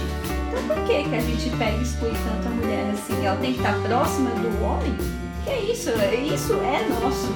Você entendeu? Para pra pensar antigamente, o homem caçava, quem que aprendeu que quando eu aquecia a carne, depois quando comia não morria tanta gente, não ficava tão doente? A mulher. Há relatos históricos de quem descobriu a cerveja foi uma mulher, praticamente. Foi a Porque- mulher. É, porque ela Foi. que mexia com pão, fermentação, quem que observava? Putz, Sim. e se o homem parou de ser nômade, é porque ele aprendeu a beber, a beber álcool. Ele veio, porra, olha que a gente foi base pra Então, homens, nos respeitem na cozinha, É, né? Se a gente mandar é porque a gente tá mandando, não é porque eu tô naqueles dias. é, porque a gente sabe o que tem que ser feito. Justo. Muito É a justo. mesma coisa, se a gente for comparar aí, o homem que é cabeleireiro, por que, que todo homem que é cabeleireiro tem que ser homossexual? É, Não dá pra entender isso. bailarino, a mesma coisa. Não, é gay. E Sim, dançarino, É. bailarino, ator. Sim. Tem tanta gente que faz uma discrepância que não tem sentido. É, todas as profissões que era aquela que você perdia no jogo da vida do tabuleiro. Né? É verdade, sacanagem. É verdade. Filósofo, professor. Agora é engraçado, pega uma, uma- Reparem em homens que comentam que, por exemplo, uma mulher virou delegada. Eles acham sensacional. É verdade. Nossa, Mas é por. Eu acredito que seja por uma outra entonação. É, é uma objetificação. sexual, eu imagino, Tá. Nossa, mulher. Sim, né? sim, sim, sim, sim. Aí, por que que eu, eu não só na, na gastronomia, mas eu acho que em outras profissões também, que a mulher é muito colocada de lado. E, e tem tanto para agregar, e se, se houvesse um respeito mútuo dentro da cozinha, eu conheço é, chefes de cozinha que trabalham só com mulheres, para incentivar o trabalho na cozinha das mulheres, da união das mulheres, porque também existe, infelizmente, a rivalidade entre as mulheres. Né? Então, para a gente trabalhar isso, então a gente, a gente anda em várias vertentes, contra várias vertentes que acontecem. Né? E na cozinha, é, quando a gente fala de rivalidade, tanto feminina quanto machismo, é muito explícito. Sim, é. Sororidade é uma coisa que a gente está tentando discutir e colocar em prática agora. Porque é um ambiente tão hostil e tão enraizado essa cultura que a mulher, a primeira coisa que ela pensa, não, olha, outra piranha tá entrando aqui, tô me matando aqui na cozinha e vem mais uma. Não, É. ela não é Mas- não é forte. Sabe o que eu acho? Essa, essa cultura da agressividade na cozinha vem de anos, séculos atrás.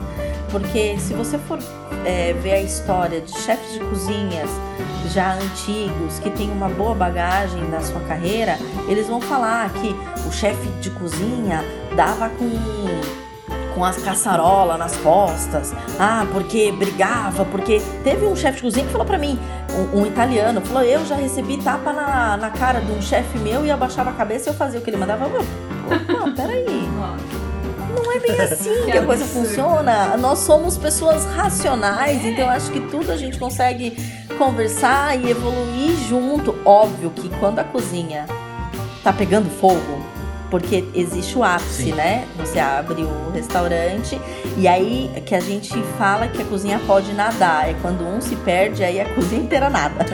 Todo mundo fica perdido. Então, existe o ápice da cozinha onde todo mundo fica acelerado. Mas é aquela meia hora, uma hora, uma hora e meia, e daqui a pouco aquilo esfria. E volta na calmaria. E aí depois de um tempo aquilo volta de novo. Então, na hora da agitação, realmente a gente acaba falando um pouco mais, mais direto com o outro, mas é ali no, no dia a dia. Sim. Você só precisa saber lidar com aquilo e não querer impor Uhum. aquilo pro, pro lado. Tanto que sim, tanto que você vê confeiteiro, a gente acha mais homem ou mulher?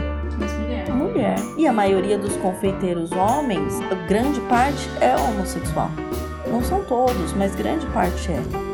É uma, é uma área que eu não me identifico, a confeitaria. Porque é uma área delicada, que precisa de atenção, você tem que não pode errar uma grama. Eu gosto de limpar peixe, desossar. Eu gosto de uma coisa mais que fala, é, uma coisa de homem. Não, eu, eu gosto dessa coisa mais pesada, sabe? De, de pegar um, um pedaço, um peixe, um salmãozão inteiro e tirar toda a pele, limpar ele inteirinho, deixar só o lombo bonito. Eu gosto disso. Eu gosto de pegar um pernil inteiro e eu ir lá mexer, catar a galinha e desossar a galinha inteirinha, o franguinho e porcionar. É isso que eu gosto.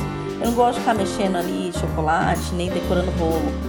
Então são características que a gente precisa respeitar num profissional e no outro. É, que não tá relacionado ao sexo nem à opção sexual. É apenas É gosto. Eu gosto de Ah, comer. Geralmente é a parte que eu faço foda. Não, eu sei, assim, eu me viro na cozinha, mas eu, o, que eu, o que eu gosto mesmo é de comer. Cozinhar é legal. Comer depois é muito bom também. é, eu, se, eu, se eu aprendi a cozinhar e gosto de fazer é pra comer e ver como é que fica. Ou pra ver alguém Sim, comer. você tem que andar junto. Eu adoro comer minha comida, tipo, super de boa. Boa tarde, meu boa tarde mesmo, muito carinhoso pra vocês, amiguinhas.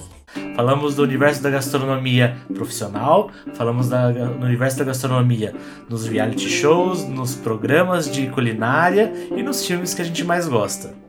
Acho que é isso. E a, e a gente ainda falou um pouquinho de feminismo, né? Porque é importante. Eu acho que a Débora exemplificou bem aqui o dia a dia na cozinha. A gente vê os programas e não pensa muito, né? Acaba achando que é aquilo mesmo, aquele floreio todo. É. Bacana você trazer um pouquinho dessa realidade pra gente. Obrigada. Obrigado, Débora, por ter vindo. Eu que agradeço. Eu achei um papo muito legal. E eu acho que a gente. Quem não entende um pouco precisa saber um pouquinho mais do que, do que acontece, porque a gente é muito glamouretizado às vezes e isso não existe. Mas foi muito gostoso falar dos filmes também, um papo que eu adoro, um programa de, de cozinha, tudo isso é uma delícia. Obrigada, viu, Débora? E quem gostou de escutar a Débora, segue ela lá no Instagram, no YouTube, que ela também fala um pouquinho dessa realidade na cozinha, fora as dicas de culinária. Quem sabe em breve ela faz um podcast, né? Ó a pressão aí. Vamos ver. Se a comunidade de podcast não aceita a gente, a gente faz a nossa própria comunidade. É isso aí. Obrigadão, gente. Até mais. Tchau, tchau, gente.